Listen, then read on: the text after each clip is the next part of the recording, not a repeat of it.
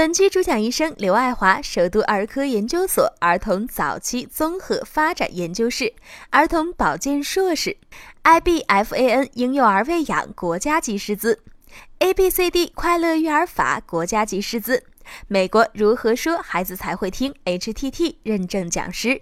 本期思密达话题：母乳喂养究竟有多好？作为新妈妈，光是宝宝就让我手忙脚乱。整个世界都变得那么陌生，真是一个头两个大。今天的大医生思密达，就让我们一起来了解一下，到底是母乳喂养好，还是奶粉喂养好呢？母乳是对于孩子来说是最完美的食物，没有任何其他的食物可以比拟的。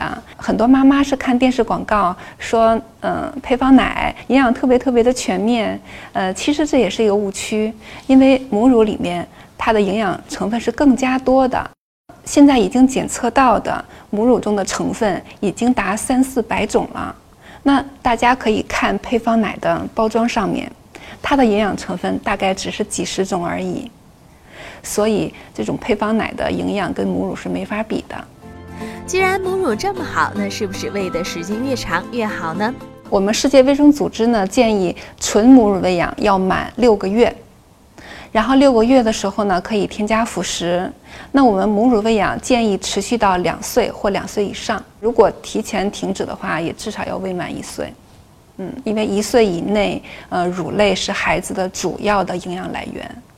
最近发现乳汁的颜色越来越浅，是不是我的奶不好了？还能满足宝宝的营养需求吗？颜色是没有关系的。嗯，母乳啊，前七天左右，大概前五到七天吧，算初乳。初乳的颜色呢，有一部分会发黄，有一部分会比较清亮，但也是一个正常现象。初乳中含有更多的呃婴儿就是新生儿需要的蛋白质，对，所以是更容易被吸收，也有很多的免疫因子，呃，会保护孩子呃免于呼吸道的感染，免于消化道的感染，包括会降低呃中耳炎的发生。其实都是对人体有益的。成熟乳的时候，大家如果吸奶会发现，可能看奶会比较清，甚至会有一些发蓝。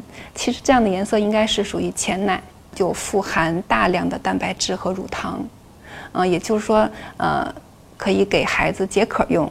那我们后奶呢，如果吸出来就会发现会发白，那里面就会富含很多的脂肪，也就是给孩子解饿的。那么我们建议喂孩子的时候，就前奶后奶都要适当。